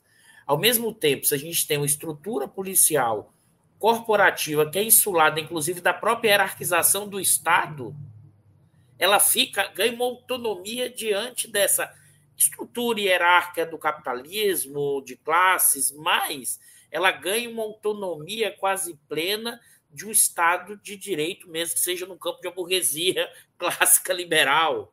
Uhum, acho que esse é o ponto que você está trazendo, que é fundamental. E aí eu vou fazer uma provocação. Eu acho que não é nem um leninismo, não, é o Lenin, que o próprio Lenin criticava, é o esquerdismo infantil, Luiz, que tem uma uhum. dificuldade de entender a conjuntura histórica, que mistura que os seus desejos e vontades querem transformar na realidade imediata. A realidade Sim. não aparece nos desejos, são das lutas, processos, nos vários momentos históricos. Eu, é por isso que eu falei, de, eu falei de um certo leninismo, de uma certa apropriação leitura. Né? Isso, e eu concordo claro. muito, eu estou reforçando muito isso, porque tem uma discussão da compreensão do que é o Estado na economia capitalista e, mais ainda, do que é o Estado no Brasil, num padrão de acumulação dependente, dada a nossa formação social brasileira, com todos esses elementos que já destacou. Acho que esse, acho que esse ponto que você trouxe é fundamental, Luiz. E eu vou é, fazer um gancho desse final que você estava falando, para a gente ir, caminhando já para o fechamento, não, a gente caminhando para as perguntas mais finais. O papo está muito bom, estou aprendendo muito aqui. Acho que quem está assistindo, quem vai assistir, vai estar tá aprendendo muito para quem não é da área. E quem, e quem é da área aprende mais ainda, é, que é aquela discussão que você foi trazendo aqui, que é a forma de atuação policial, da, da alma dessa insulamento, desse enclave, já tinha uma alma bolsonarista antes do Bolsonaro existir. Por que eu estou querendo trazer essa discussão? Porque esses são os dois últimos livros que você fez, que é Brasil e seu duplo, né? pela toda de editora toda em 2019 e dentro da noite feroz o fascismo no Brasil editora Boitempo 2020 eu sei que você tem se dedicado a, nos últimos anos à questão do fascismo do avanço do fascismo no Brasil e eu queria te ouvir exatamente nessa conjuntura histórica que tem essa perna para entender isso na dimensão da própria questão da segurança pública e, de, e desse é, insulamento, desse enclave. Porque eu fiquei me perguntando aqui, inclusive eu fui falando da questão policial, eu me lembrei do, do Pedro Aleixo fazendo a crítica ao ato institucional, uhum, o AI-5. Quando ele falava o problema não é você, presidente, é o guarda da esquina. E aí, quando você exatamente mostrou a questão da vida e da negociação da vida no momento de coerção fora das regras, é exatamente o guarda da esquina decidindo quem vive e quem morre. E muitas dessas decisões estão associadas a uma negociação fora da regra, fora da ordem, ou seja, numa lógica capitalista de classes, se você não tem a institucionalidade que garanta as regras, né, a população mais pobre ela é, sofre mais, ela é mais oprimida e a vida dessa população passa a ter cada vez menos valor, inclusive para as forças policiais, mas mais, também até para Dona Maria, dado o processo que você trouxe, retroalimentando o medo e a insegurança.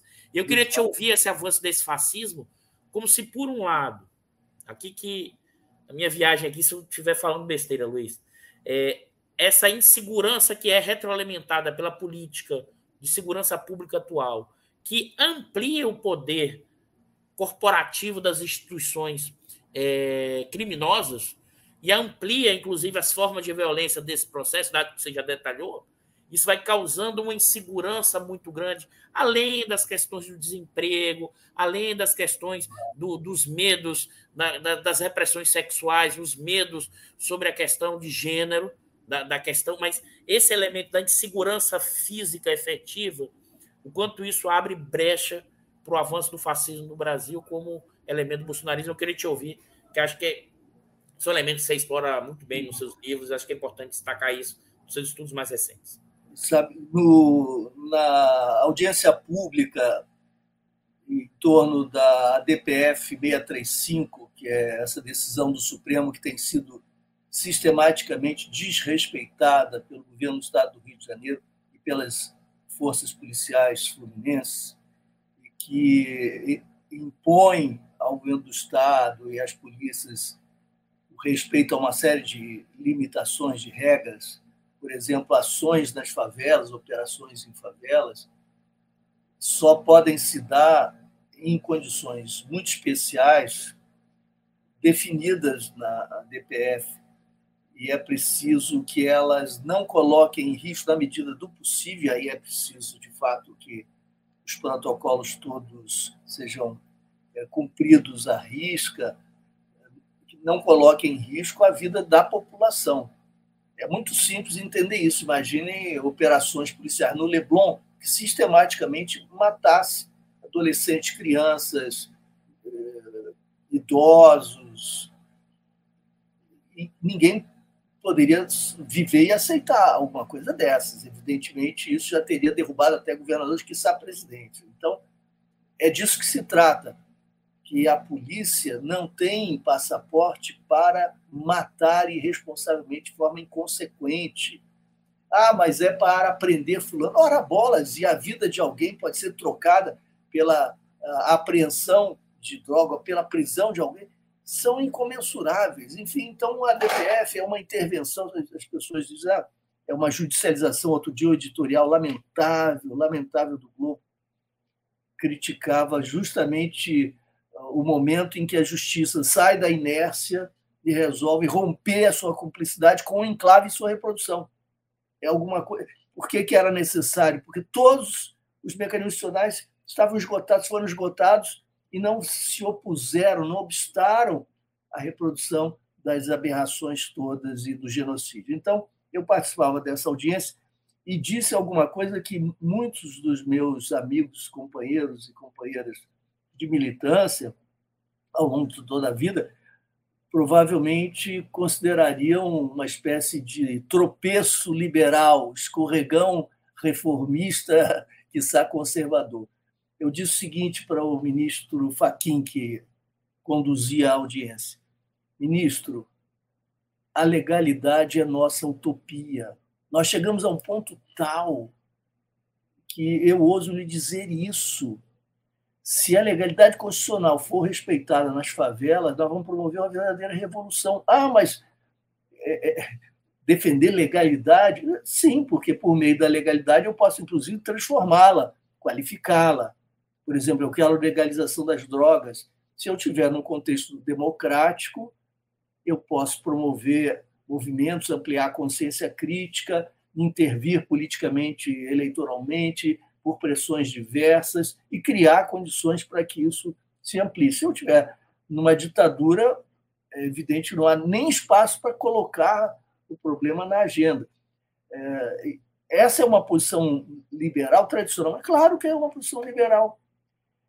É, por que é que os liberais brasileiros, aqui é um problema chave, chave até pensando o, o governo Lula, pensando o governo Freixo, que são meus sonhos para o horizonte curto.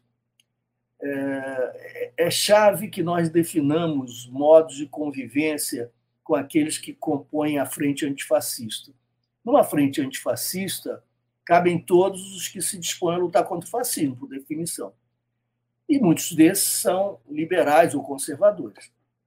Não necessariamente um liberal é fascista, nem um conservador é fascista. Então, essa frente se amplia. Nós temos aí, por exemplo, Lula e Alckmin, é, que formam essa parceria, que sintetiza isso que eu digo.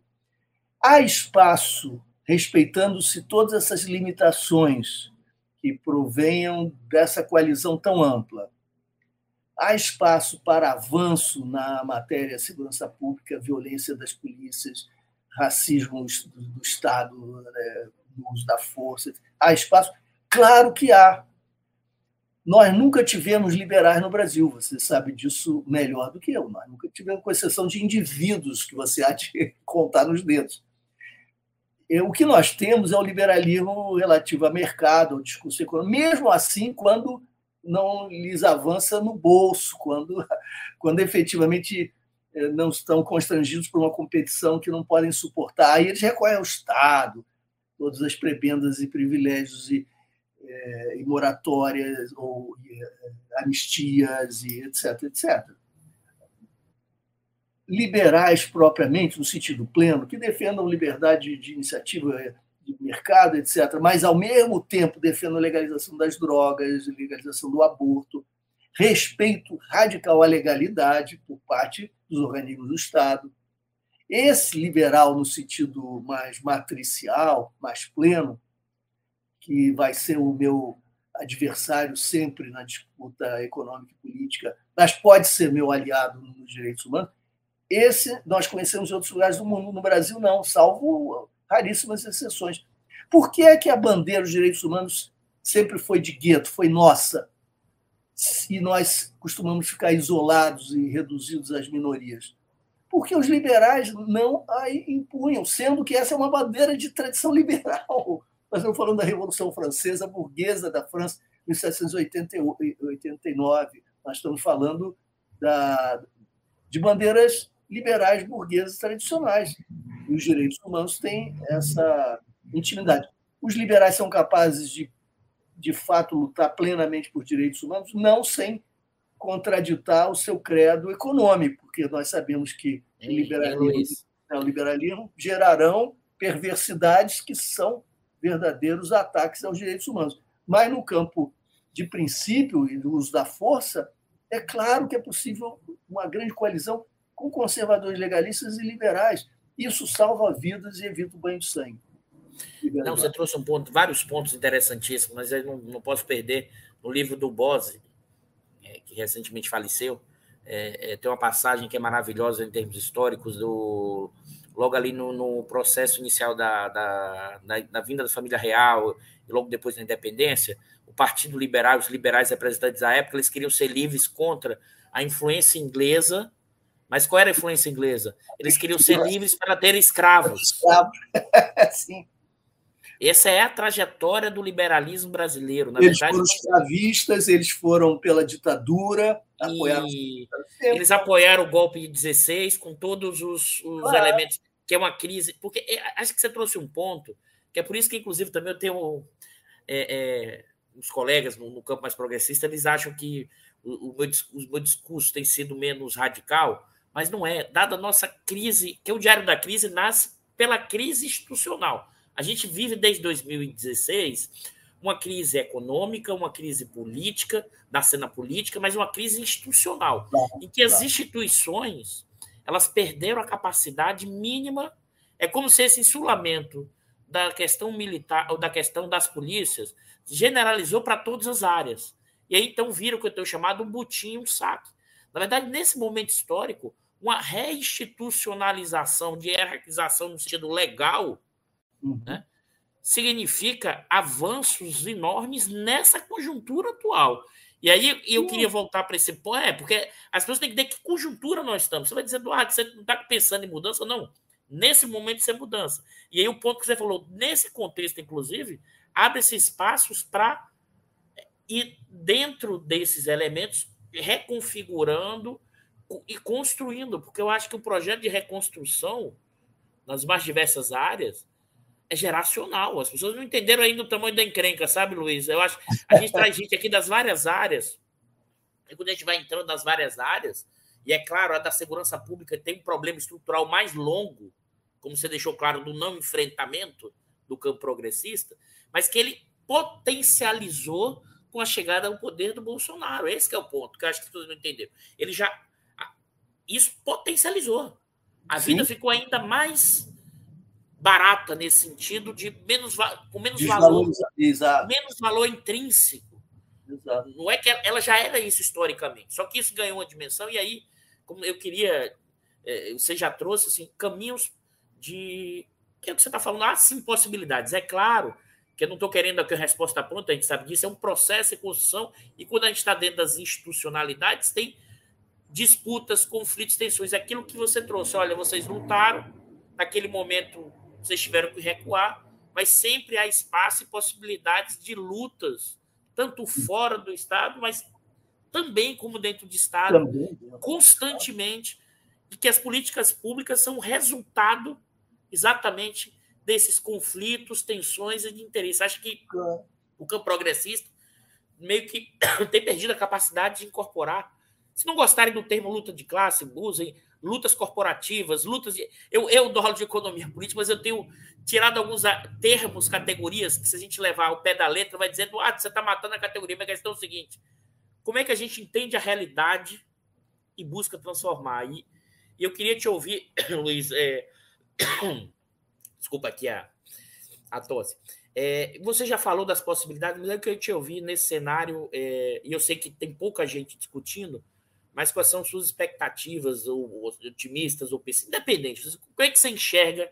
Eu queria uhum. te ouvir primeiro, caso o Freixo seja eleito, eu sei que eu, isso aqui tem uma questão eleitoral ainda bem complexa pela frente. Muito, muito. É, e aqui, por que eu estou te perguntando isso? Pela trajetória histórica e pessoal do Freixo, na uhum. sua questão da segurança pública e, ao mesmo tempo, um estado do Rio que esse enclave da polícia das polícias em geral é muito maior e que se desdobra nessa dimensão das milícias e tudo mais. Queria te ouvir como você enxerga nesse sentido dessa, talvez nesse campo o, o, os governadores com potencial candidatura seja o que tenha mais é, vamos dizer assim, entendimento sobre o tema, mas é mais, é que tem a vontade de transformar, porque também tem isso. Mas não Nossa. depende só da vontade, depende também da correlação e das forças internas. Claro, e claro. queria te ouvir também um pouco, talvez numa escala menor ou não, como o, no caso do PT nacional, se você enxergou naquelas diretrizes elementos mais gerais ou a questão de segurança pública ainda é um elemento espinhoso que ainda está frágil no debate na questão presidencial. Ótimo. É, eu tomo a liberdade de começar, Eduardo, me referindo a dois encontros que eu tive, encontros públicos em instituições. Um foi na Unicamp, o outro foi no UPERJ. Há muitos e muitos anos, uma vez com o professor René Leroux, que estudava educação e, e outra vez foi com Guattari, esse foi na Unicamp. Tem muito tempo isso. E os dois, cada, cada um com seu viés, com seu discurso, traziam a problemática da instituição, da institucionalidade das instituições, né? como formas de poder, mecanismos que, de fato, acabavam sendo de contenção e e de repressão do desejo, é, qualquer que fosse também a compreensão que se tivesse disso, etc. Enfim, duas intervenções conhecidas, eu tinha lido livros de ambos e, e apreciava, admirava, como admiro até hoje, as suas contribuições. Mas eu tive a oportunidade de trazer a ambos a mesma questão, que era a seguinte: eu estou no Brasil sob ditadura para mim, instituição impõe limites e reprime a liberdade, em primeiro lugar, de Leviatã, quer dizer, do Estado, da ditadura. É, e vocês passaram por 68 na França e podem ter uma perspectiva, aquela que deriva de uma experiência crítica muito rica é, em democracia. Eu acho que é importante lembrar, portanto, que essa, esses mecanismos de contenção, além de conter, reprimir a nossa liberdade, nosso desejo, eventualmente podem cumprir outros papéis também de limitação de poderes, né? não só da nossa uh, nosso desejo da nossa liberdade. E, e, nós lutamos, lutávamos no Brasil pela institucionalidade democrática. Não era o que eu desejava, sonhava, agora restabelecimento de uma ordem burguesa, liberal, democrática. Mas para nós era historicamente imprescindível, não só salvava as nossas vidas, mas salvava a vida de gerações subsequentes e, sobretudo, permitia que se organizasse a população, que houvesse ampliação da consciência crítica e que nós pudéssemos dar outros saltos. Assim via eu, eu acho que eu continuo vendo assim, acho que estava correto. É, os dois, nenhum dos dois sequer compreendeu muito bem a questão, respondeu de forma muito genérica e insatisfatória, a meu juízo. É difícil até compreender quem olha a instituição sob esse aspecto. É, eu, eu digo isso para chegar de novo ao ponto. Eu acho que os próximos governos, se a democracia, o que nos resta de democracia for, forem vitoriosos, esses restos, se a democracia vencer de alguma maneira, nós vamos começar um trabalho imenso de reconstrução, que não pode só copiar o que já foi feito no passado. De jeito nenhum. Nós temos que, inclusive, reconhecer todos os erros. Algumas políticas sociais bem-sucedidas, embora limitadas, foram postas em prática, despolitizadas, a tal ponto que hoje nós estejamos aí diante de um crime eleitoral óbvio, é a compra de votos. Né? É uma boca de urna bilionária diante dos nossos olhos. Isso só poderia funcionar, e só pode funcionar, diante de uma extraordinária despolitização popular. Além de. Eu não quero aqui ser arrogante e ensinar para a massa popular o que é política, o que não é, o que é politização, o que não é, mas digamos que, por mais que a fome imponha urgência, o, o mais razoável é receber tudo que você puder do, do déspota e, uh, e votar no democrata, naquele que vai criar condições para que você saia da miséria e para que haja um avanço social qualquer. Me parece que não é, não é muito dizê-lo, não é?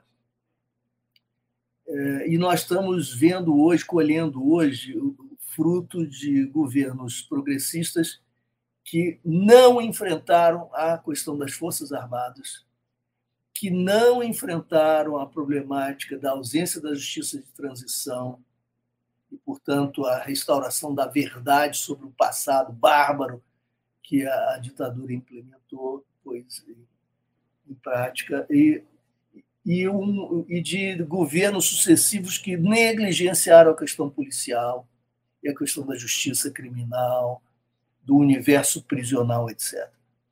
Isso sempre por razões equivocadas teóricas ou por compreensões ultrapragmáticas, por falta de compreensão e falta de alternativa.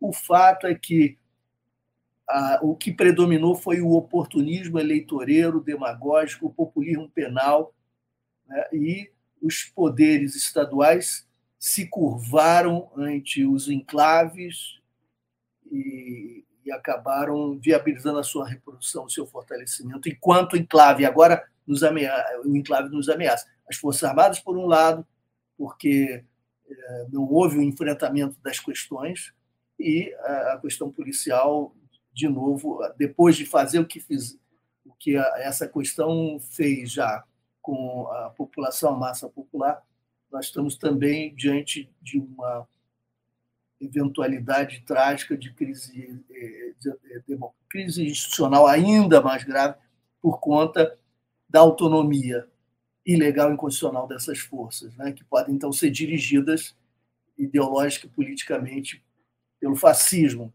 por conta das afinidades eletivas e das composições orgânicas nesse universo de flexibilização de acesso a armas e é, de, uma, de, uma, de uma aposta na, na na confusão, digamos assim, né? nessa balbúrdia que pode gerar uma anomia muito interessante para os golpistas. Mas, enfim, eu acho que, já que nós estamos diante da ameaça de fascismo, nós vamos precisar da coalizão que foi formada de Frente Democrática.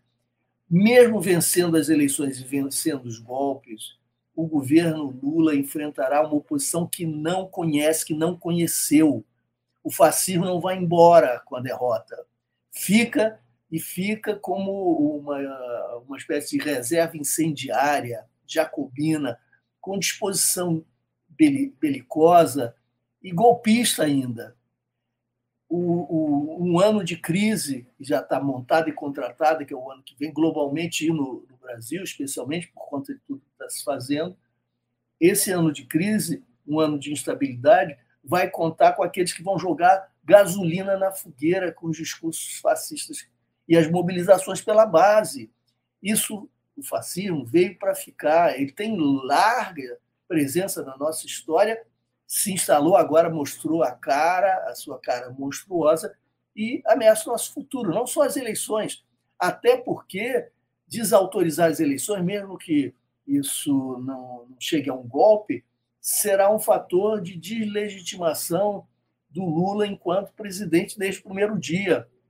E esse poder enorme que todo presidente eleito tem nos primeiros 100 dias, no primeiro semestre, pode desaparecer, porque ele será questionado em sua autoridade, em sua legitimidade, desde o primeiro dia. Portanto, essa coalizão vai se manter necessariamente impondo limites às nossas pautas e agendas. Por outro lado, então, eu não posso aspirar a transformações estruturais, constitucionais, de jeito nenhum, seria irrealista. Por outro lado, não dá para aceitar a continuidade do enclave. Essa é uma questão democrática, assim como não é possível não enfrentar o problema das Forças Armadas, e logo no início, e pagando o preço de todos os riscos. Agora não é possível mais é, hesitar. A questão policial no Brasil é a questão democrática, é uma face da questão democrática. Então, eu eh, acho que, se não é possível operar transformações que exijam eh, grandes maiorias no Congresso, mudança constitucional, etc., é possível, entretanto, operar politicamente a redução de danos e a suspensão da, do banho de sangue. Nós temos é, essa luta dentro das instituições que você falava, Eduardo, é fundamental. Ela sempre existiu e agora, como você dizia, mostrou mais nitidamente as suas dimensões. É, nós temos grupos fascistas na justiça, no Ministério Público, etc. Vamos travar essa luta, essa luta vai continuar. E se Lula disser dessa vez, não só que sairá satisfeito tendo cumprido seu dever se a população brasileira se alimentar, for capaz de sair da, da fome, da miséria, como ele disse em 2003, né? ele dizia que estaria satisfeito se, pelo menos, ele conseguisse salvar da miséria as massas populares, etc. Se ele, além de dizer isso, vai ter dizê-lo de novo, lamentavelmente, por conta da regressão a que nós fomos submetidos. Né? Se, além disso, ele disser e todas as minhas energias vão ser também investidas na defesa dos direitos humanos, para que o Estado não continue perpetrando o genocídio, que o genocídio não foi só o da pandemia, é também o da pandemia de violações que, a, que se dão cotidianamente. Se ele disser isso, isso tem um poder extraordinário de repercussão nas bases, nos estados, na ponta e ele pode convocar para uma grande repactuação do Estado com as comunidades, uma repactuação antirracista, convocando os movimentos todos para colaborarem, cada um em um Estado, criando seus comitês de acompanhamento, e de modo que as redes que já existem, foram tecidas ao longo das últimas décadas, de pesquisadores, pesquisadores, que dialogam com policiais, porque há muitos policiais que são militantes pela democracia. Há muitos profissionais de polícia que estão sendo submetidos a toda sorte de humilhação, de exploração. A força de trabalho policial deve ser respeitada e valorizada. Então, se nós tivermos a disposição desse diálogo franco, da valorização profissional e da incidência Estado a Estado sobre as violações, nós vamos impor algum freio que é compatível com a, extensão, a amplitude das coalizões, pelos motivos sobre os quais nós falamos há pouco. Né? Porque isso não é intrinsecamente avesso à tradição liberal, embora no Brasil seja, ou à tradição conservadora, embora no Brasil seja. Isso pode importar numa luta de culturas políticas, uma luta muito interessante, e nós vamos avançar numa luta por hegemonia intelectual e moral que foi negligenciada ao de todos esses anos.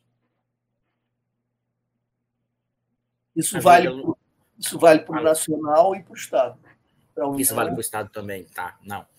Maravilha, Luiz. A gente está chegando aqui. A conversa passa rápido, você tem ideia. Já tem uma hora e 54 de programa. E, e eu gostaria de agradecer muito, Luiz, novamente, antes de passar para você. Agora eu tenho que fazer de youtuber, né, pessoal? Se gostaram, marquem o sininho que está aqui embaixo, compartilhem, é, coloquem para rodar nas redes sociais. Eu acho que, novamente, eu vou agradecer o, o Luiz Eduardo Soares. Assim, para mim foi uma aula, um aprendizado enorme. Acho que para quem está nos assistindo também, uma compreensão da complexidade, ao mesmo tempo descendo nos vários níveis de abstração, do mais geral, do concreto, da aplicação de política, dos efeitos de avaliação de política de segurança pública, mas indo além dessa discussão, entendendo a conjuntura econômica, política e social que marca hoje o Brasil, com esse olhar a partir da segurança pública, é compreensão, ao mesmo tempo separando o que são nossos desejos individuais e que são os processos históricos e as formas de luta, sem medo de falar há muito tempo isso, sempre que pensou, sempre que agiu, inclusive percebendo, e acho que isso que é fundamental, vendo o que fizemos certo errado para buscar reconstrução e transformação. Pessoal, se gostaram, e aí eu tenho que falar sempre, esse aqui não é um programa do Dudu, do Eduardo Costa Pinto, esse é o Diário da Crise, um, um programa do canal do Instituto de Economia da FRJ, que tem vários programas ao longo aqui do canal, de diversas linhas e matizes, inclusive, Luiz, de, de vários temas e outras discussões. Eu, e esse é o papel da universidade pública, levar o conhecimento, as divergências, as interpretações, além dos seus muros. Esse é o papel fundamental e a sociedade brasileira paga o salário dos servidores e, do, do, e arrecadação exatamente para você levar esse conhecimento no seu sentido mais amplo. Novamente, agradecer muito, Luiz. E a gente, na próxima sexta, eu volto fazendo uma análise da conjuntura econômica e política. Na semana que vem, a gente vai trazer a Tereza Campelo, exatamente para discutir, que foi ex-ministra do, do, Desenvolvimento Social e Combate à Fome do governo Dilma, para discutir pobreza, cenário atual, desigualdade e possíveis transformações. E na outra semana, eu iria Jabu para discutir a questão do projeto nacional brasileiro. Luiz, eu vou passar para você novamente agradecer muito. Bom final de semana para todos que estão nos assistindo e obrigado. E para encerrar suas palavras finais, Luiz. Eu só quero agradecer, agradecer demais a, a sua atenção, o convite, o privilégio de estar com você, com você, com, com o Ronaldo e com todas e todos que nos acompanham. E vou, vou passar a acompanhar o canal eu não conhecia há tantos canais hoje em dia, às vezes nos escapam algumas preciosidades. Eu vou passar a acompanhar, vou te ouvir semana que vem, ouvir Tereza Campelo, grande, grande figura, com quem sempre aprendo. Vou passar a ser um, um fiel inscrito no seu canal, no canal. Você vai marcar o nosso sininho, né? Maravilha, bom, claro. Um abraço grande para vocês.